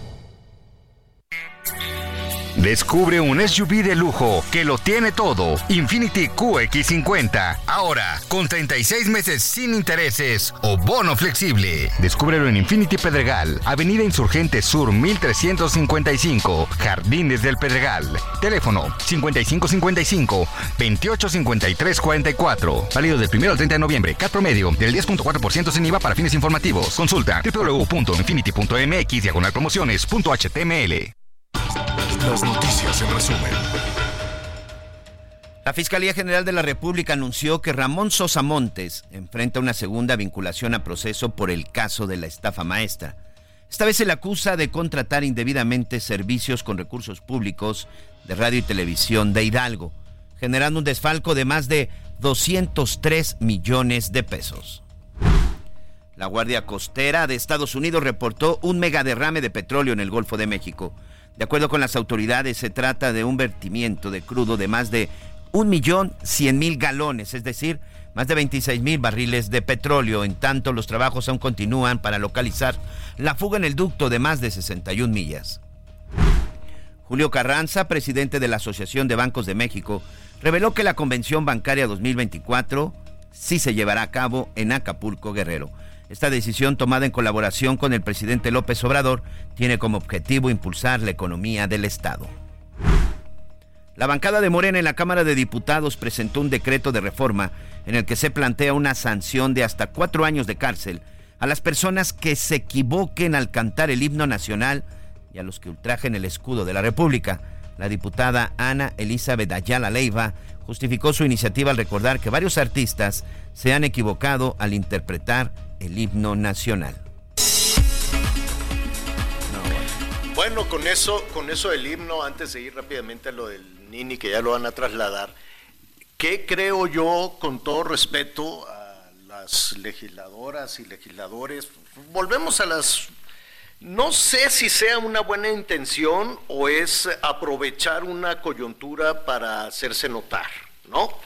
De decir, ay, no he subido a la tribuna, no han hablado, no ha hablado el Miguelón de mí. ah, ya sé, que los metan a la cárcel a, a todos los que canten. ¿Cuántos han cantado el himno y se han equivocado? Creo que nada más la Dana Paola fue la única que lo cantó completito. Ahora, ¿qué creo con eso? Uno pues que va a estar difícil darse cuenta. Ana Bárbara, ¿puedes venir a cantar el himno? Sí, y que no lo hacen deliberado, el nervio, lo que sea, que se equivoque y que va a llegar la Guardia Nacional, que yo no sé cuántos elementos hay de la Guardia Nacional. El ejército, Javier, imagínate. el ejército y se llevan preso al cantante, a un calabozo. ¿Por qué? Por equivocarte. ¿Sabes, ¿Sabes qué es lo que es de risa? Y perdón por ser un poco sarcástico. ¿Sabes cómo se castiga el delito de extorsión en este país? ¿Cuál es el castigo del en el delito de extorsión? Esa extorsión que está matando gente, esos extorsionadores que están quemando negocios, esos extorsionadores que están espantando la inversión, esos extorsionadores que finalmente están provocando que la gente se quede sin empleo, de dos a ocho años de prisión. Y en algunos casos cinco años de prisión, señor Javier Alatorre y quieres y quieres castigar con cuatro. esto, es lo, esto es lo que deben legislar. Esto es en lo que se deben de poner a trabajar. Que sea un delito grave y que cualquier extorsionador, cualquier criminal que cobre derecho de piso, que no salga de prisión. Pero bueno, es un, es un delito que para muchos legisladores no es grave. No, pero entonces hay que hacerse notar. En caso de que prospere, que puede prosperar, ¿eh? bueno, claro que es iniciativa de de la mayoría, claro. Uno, ¿quién, quién es el bueno que se va a querer lanzar ahí con, lo, con, el ejército atrás de ti, ¿no? Órale, canta el himno nacional y así todos ahí. Se van a equivocar más con esa presión. Y en cuanto te equivoques al calabozo, ándale, cuatro años. ¿Por qué? Por andar diciendo que Maciosare era, ¿no? O sea, ¿qué es eso? Entonces, pues que se lo van a llevar. ¿Qué opciones puede haber? Que muchos digan, oye, me hace falta una lana, yo levanto la mano porque ya nadie quiere cantar el himno nacional, ¿no? Este, que además, si lo cantan en Las Vegas, ¿qué? ¿Los Rangers se lo llevan preso o se esperan a que llegue a México y lo agarran ahí en el aeropuerto? Eso sí sería rapidito, no andar agarrando a los delincuentes que andan ahorita robando en el transporte público. Entonces, ¿quién, ¿quién lo va a agarrar? ¿Quién lo va a meter preso? Punto número uno. Y punto número dos, el que se quiera aventar le va a decir, oye compadre, pues yo te cobraba dos millones por cantar el himno, pues ahora te va a cobrar 20 millones porque corro el riesgo de tener que pagar abogados, esto, el otro, fianzas. ¿No? Puede ser. Entonces, pues le van a subir el precio. Oye, Canelo, ¿quieres que cante el himno? Sí, pero ahora te va a costar dos millones de dólares, ya no de pesos, por todo el riesgo que corro por esta ocurrencia. Una verdadera ocurrencia. A ver, ¿quién deliberadamente quiere este, equivocarse si el buleo es espantoso? Ya el castigo ya lo Pregúntale a Coque Muñiz cuánto tiempo tiene y mucha gente lo recuerda. Ah, el que se le olvidó el himno. tú eres el que se te olvidó el himno. Y es que estos legisladores, mira, es preferible con todo, con los 500 diputadas, diputados que tenemos, que se estén quietecitos, hombre. Total, cobren, cobren, pero ahí quédense en su curul, a gusto, hombre pues nada más están ahí recibiendo órdenes de, de, su jefe, entonces ya cuando reciban una orden, entonces sí, pero mejor esténse quietos, tranquilos, no, no tienen que andar, ay, es que yo no he subido a la tribuna, ay, voy a subir con esta declaración tronante, al calabozo el que se equivoque, bueno. y sabes qué, de vacilada en vacilada se convierten en realidad. Y entonces esta, esta es la caricatura que tenemos de, país entonces. Oye, ¿qué está pasando con el Nini, Miguelón? En este momento ya lo están trasladando, ya lo están trasladando. Fíjate que ya lo sacaron de la Fiscalía Especializada en materia de delincuencia organizada. Estuvo ahí por espacio de aproximadamente de 20 horas declarando. Ya salió bajo un fuerte operativo, ya sabes, a bordo de estas unidades, eh, de estas unidades blindadas, de los llamados rinocerontes. Ya salió de este edificio ubicado ahí en Paseo de la Reforma seguramente va a la zona del altiplano, Javier, a la, a la zona del altiplano en el municipio de Almoloya de Juárez, en el Estado de México, en donde será puesto a disposición. Él cuenta con una orden de aprehensión con fines de extradición y fíjate que no he encontrado si también tiene órdenes de aprehensión por el gobierno mexicano, porque de pronto sucede, ¿eh? eh sucedió con el hijo del Chapo, Recordarás que Ovidio tenía mejor órdenes de aprehensión en Estados Unidos que en México, pero bueno, como tiene una orden de que apurar, armar una y tienen una orden de aprehensión y con esta orden de aprehensión, pues se tendrá que poner este tras las rejas este personaje en lo que se resuelve su situación legal. Pero así como el hijo del Chapo con Ovidio, por supuesto que no es una una este, extradición fast track. Oye Javier, y en otras cosas te comento que este en la Facultad de Contaduría de la UNAM en este momento se está, se está llevando a cabo eh, este pues un zafarrancho. Sí, un grupo de porros y resulta que ingresaron encapuchados y estaban golpeando maestros y estudiantes. Ahí incluso algunos estudiantes salieron a hacerles el frente, algunos maestros y pues se armó un zafarrancho. Continúan los problemas en la máxima casa de estudios, ya vimos lo que sucedió en los SHs y lo que ha sucedido en otras facultades, pero ahora sucede en la Facultad de Contaduría.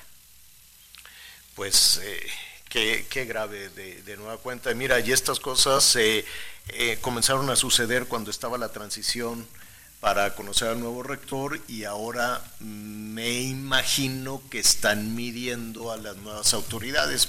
Puede ser. Sí, seguro. Seguro, Puede seguro. Ser por ahí alguna interpretación en ese, en ese sentido. Estaremos atentos para, para comentarle. Bueno, mire, eh, hablando precisamente de, de, algunos temas, de algunos asuntos, como aquí hemos dicho, las buenas intenciones, ¿no? Eh, esperemos que, que en Acapulco, pues, pasen efectivamente una buena intención de vamos a hacer esto, vamos a hacer el otro, porque la reconstrucción está muy difícil, no es lo mismo eh, decir esa buena intención desde, pues, desde donde una oficina o, un o, eh, o, el Palacio Nacional. El presidente ya fue, pero no necesariamente ha, recorrido todas las partes. En fin, creo que tiene toda la información. Creo que tiene toda la información. ¿De qué tamaño es el reto? Ah, pues mire, ya llevamos un mes y aquello es una pestilencia espantosa espantosa, siguen toneladas y toneladas de basura. Están viendo ahora en dónde van a tirar toneladas de escombro, de desechos orgánicos, de animales muertos. Sigue el tema de los desaparecidos. Hay grandes confusiones en el número de fallecimientos. Evidentemente las cifras que da el gobierno federal de fallecimientos, nadie en Acapulco los cree. En Acapulco. En, en el resto del país pues puede ser, ¿no? Esas son las cifras. No podemos como medio de comunicación. Aquí hemos platicado, por ejemplo, con la asociación de, funerarias que nos dicen, oiga, pues a nosotros no nos checa el número de muertos del gobierno con el número de servicios que, hemos dado de servicios funerarios, ¿no? Pero pues es, eso nunca, desafortunadamente nunca lo vamos a saber. Lo que sí se puede saber más o menos en la devastación, pues es que el 80% de los, eh, de los hoteles están devastados. Muchos ya no van a abrir. Hay un hotel eh, que yo no, no, lo conozco, pero sé que muchas personas, sobre todo de la Ciudad de México, por, porque era toda una referencia histórica, el Cano se llama. El Cano, Tiene no sé cuántos años, 70, 50 años, no sé, no sé cuántos. Este, pues ya no va a abrir, Miguel, dijo. El Dreams hasta dentro de dos años, Javier. El Dreams en dos años, el Princess en tres, más o menos en tres años, en fin. La convención de los banqueros iba a ser el nuevo Vallarta, ya estaban muy contentos allá, las reservaciones, porque es un, ¿no? Van los banqueros con todos sus equipos y demás, y por lo menos son como dos mil personas, que les cae bastante bien una convención de ese tamaño. Pues ya dijeron no, y los de Nuevo Vallarta se quedaron como el chinito, dijo, ¿cómo? Pues sí, que la van a hacer en Acapulco. ¿Cómo? ¿En qué condiciones? pues no lo sabemos, pero pues también de buenas intenciones. Dicen, no, para el 15 de diciembre, imagínate ya, en nada, ¿no? En tres semanas, en un mes, que para el 15 de diciembre el 20% de los hoteles operando, pues qué bueno que se hacen esos anuncios. Y además, ojalá de todo corazón, yo, yo, yo quisiera que efectivamente fuera un asunto muy sencillo levantar, rehabilitar y dejar bien pintaditas y bien construidas 350 mil casas, Miguel. El, presidente, y qué bueno, ojalá si se dice, hombre, esto no es cosa de otro mundo, las vamos a pintar de los colores que nos gustan, y esas son palabras muy alentadoras, eso es muy bonito, pero ojalá se logre en tiempo récord levantar 350 mil casas, equiparlas, ponerles colchones, 350 refrigeradores, 350 mil. ¿No lo vas a licitar? ¿De dónde vas a sacar el dinero para comprar 350 mil refrigeradores, 350 mil estufas? Si son 350 mil estufas, yo quiero suponer que comprarás este un millón de colchones o un millón y medio de colchones. Digo, qué bueno, ¿no? Que se mueva la, economía. Lo importante es activar el turismo, Javier, y no solo ahí, sino en todos lados. En todos lados, efectivamente. Bueno, hay otras partes donde sí es ya más claro. Hay que recordar que eh, hay otras obras que ya tan tarde como en diciembre tendrían que estar operando el aeropuerto de Tulum, el tren Maya, con los beneficios que eso desde luego pueda, pueda tener no solo para la región, también para los eh, visitantes. ¿Qué tan lejos estamos de que, de que así suceda? Vamos a platicar en este momento con Santiago Rivera. Él es, eh, eh, pues está muy cerca precisamente de toda esta actividad turística que Santiago, primero déjame saludarte, Santiago Rivera, director general de Conrad, y Hilton Tulum. ¿Cómo estás, Santiago? Qué gusto saludarte. Buenas tardes, Javier. Buenas tardes desde Javier y Miguel, desde vuestra casa de, Tulum. Un honor eh, estar aquí contigo y, un saludo eh, muy bonito a todos los oyentes de, de de México. Gracias, Santiago. Oye, yo recuerdo que al principio de esta administración se, se dejó un poquito de lado la actividad turística se estigmatizó, de hecho, ¿no? Se decía, no, pues es que el turismo es una cosa conservadora y se le cerró la puerta, ¿no? Se le dio la espalda. Después se corrigió. Después se dieron cuenta de, que estabas, este, pues eh, realmente eh, cometiendo, pues una barbaridad y se empezaron algunos desarrollos, algunos proyectos que les puedan beneficiar. ¿Qué tan cerca estamos de que sea una realidad el aeropuerto de Tulum y el tren Maya?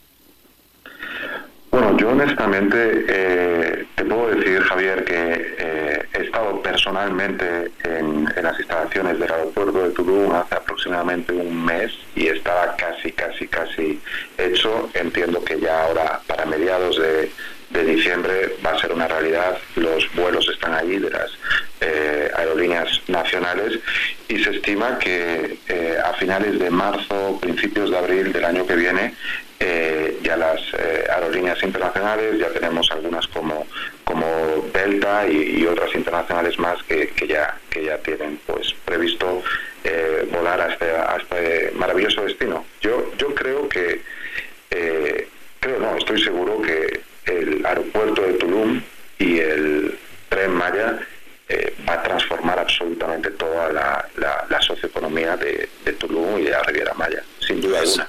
Eso es, sí, no, definitivamente, porque además son obras, eh, pues son obras impresionantes, ¿no? Son obras muy grandes, son obras que, como muchas cosas de infraestructura, se han salido del presupuesto y que han resultado eh, enormemente caras. Esperemos que el beneficio vaya también en ese sentido. ¿Es un aeropuerto grande? ¿Es un aeropuerto pequeño? ¿Qué capacidad puede tener eh, Tulum?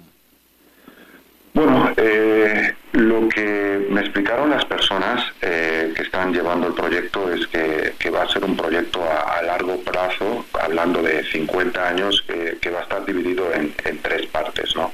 Eh, obviamente, la primera de 10-15 años va a tener pues, pues una bienvenida de, clientes, entre 4 o 5 millones de, de clientes al año y, después va a ir pues aumentando paulatinamente. Lo que sí es cierto, eh, Javier, si me permites, es que eh, entender todo lo que trae detrás una infraestructura de esta índole, ¿no? O sea, eh, son nuevos, nuevos hoteles, complejos turísticos, oferta gastronómica, el entretenimiento, sube.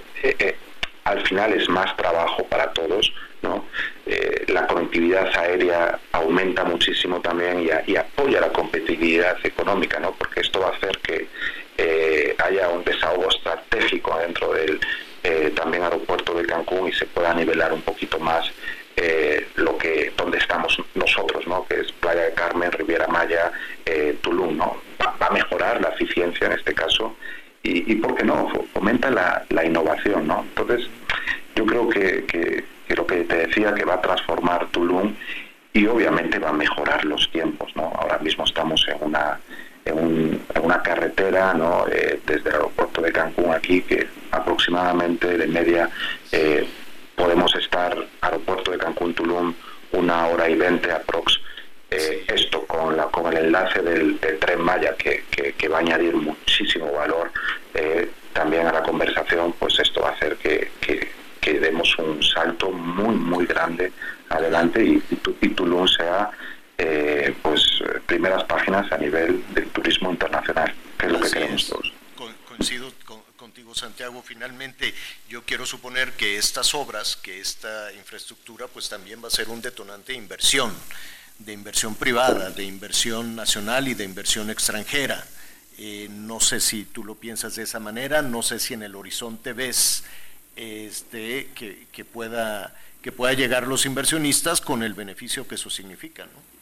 ¿no? No, tengo ninguna duda, eh, Javier, y si me lo permites, una de, una, uno de los grandes ejemplos es eh, a la compañía que represento. Eh, Hilton, en este caso estamos hablando de las top 3 de, de la hotelería internacional, es una compañía de más de 7.000 hoteles y, junto con, obviamente, con capital importante mexicano, que son nuestros propietarios, pues hemos apostado con, dos, hoteles eh, de primer nivel como es el Conrad y, el Hilton, pero detrás nuestra eh, está llegando ahora Secrets en, Tulum y estoy seguro de que van a venir absolutamente todas las compañías internacionales y nacionales detrás porque, porque esto es un adelanto. Y te, comento otra cosa. Por ejemplo, Tulum, si me permites, está reconocido como un turismo un poquito más de wellness, de bienestar, de treatment, eh, de lujo, de, lujo como lo hemos ahora consolidado después de la pandemia.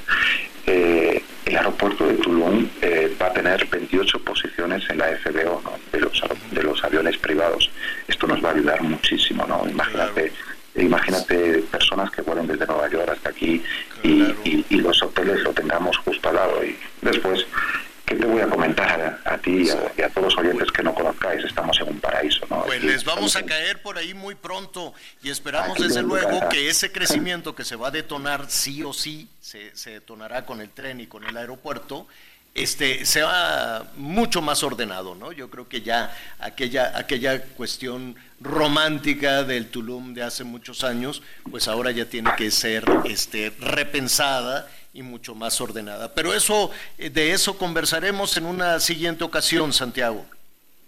Perfecto, aquí tenéis vuestra casa y os invito a, todos a, pasar pues eh, una estancia aquí memorable, que es lo que tenemos, y también, si me lo permites, un, guiño con mucho cariño a, las personas de, Acapulco eh, que han perdido pues cosas materiales y no materiales, pues aquí también los acogeremos con todo el cariño y el apapacho mexicano. Así es. Santiago Rivera, muchísimas gracias. Muchísimas gracias, Javier. Hasta pronto.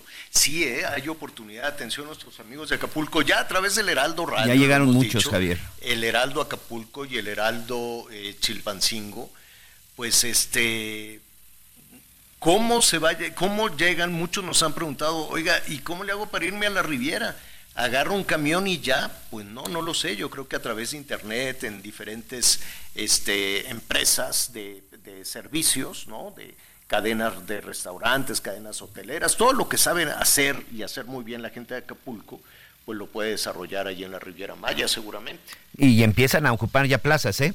Ya, ya ha habido algunos anuncios, incluso algunas convocatorias para que la gente, mira, de por sí lo hemos, lo hemos dicho, hay un déficit de mano de obra del 25%, señor, sobre todo en, hotel, en hoteles y restaurantes en la zona de Quintana Roo. Hoy es el momento, porque estamos hablando de miles de plazas, de miles de oportunidades. Y te lo digo porque lo he estado viendo en algunos negocios. Ya empezó a llegar gente de Acapulco, gente que se quedó sin trabajo, ya empezaron a llegar a la zona de la Riviera Maya en busca de esa chamba y por fortuna se les está dando. Me parece que esa es otra muy buena opción. Qué bueno. Oye Javier, en información de última hora antes de, este, de despedir, fíjate que ya hay un detenido en el caso de Cristian, de este joven del Estado de México. Sí, en este momento te puedo confirmar que ya hay un detenido. Este, no tenemos todavía más, datos. Eh, parece que no se trata de un menor de edad, sino también de una persona de entre 18 y 19 años, muy joven, por supuesto, pero ya hay una persona detenida. O sea, de los agresores, pues. Sí, de los agresores, por supuesto. Y sabes qué, finalmente el Nini no fue enviado a La Palma, ¿eh? Está llegando al reclusorio norte, en la delegación, eh, bueno, perdón, en la alcaldía Gustavo Amadero de la Ciudad de México. El Nini, este peligrosísimo sujeto que por lo menos así era hasta hace unos meses, está llegando al reclusorio norte, en donde será puesto a disposición del juez que lo requiere por esta orden de extradición a los Estados Unidos. Mucha información de última hora, señor. Sí, y toda, toda esa información lo vamos a tener con todo detalle eh, en hechos, ya lo sabe, a las diez y media, eh, a las diez y media en Azteca 1. Bueno, Miguelón, abrígate muy bien. si vas a andar por acá, ¿qué vas a comer? ¿Vas a aprovechar para comidita chilanga? Sí, sopa caliente y todas estas cosas, porque la sopa caliente ya de pronto, no, pero qué, qué, qué frío, ¿eh? Qué frío. Este, lo primero comidita chilanga, ¿qué se te antoja? A ver, ¿quieres birria? ¿Quieres sopita? Carnitas? ¿Qué, qué, quieres, muchacho? Pues yo creo que va a tener que ser algo caliente, señor. Para empezar, una buena sopa, ¿no? ¿Sabes qué? Este, un mole de olla. Ah, mira, ah, un molito de olla, sí. Mole de olla. Se aceptan recomendaciones. Ya estabas pidiéndolo. Bueno, muy bien. Gracias, Miguelón. Gracias, señor. Buen provecho. Yo soy Javier Alatorre, muchísimas gracias por su compañía, gracias por todos sus comentarios. Lo invito a que siga con nosotros, Salvador García Soto, en el Heraldo Radio.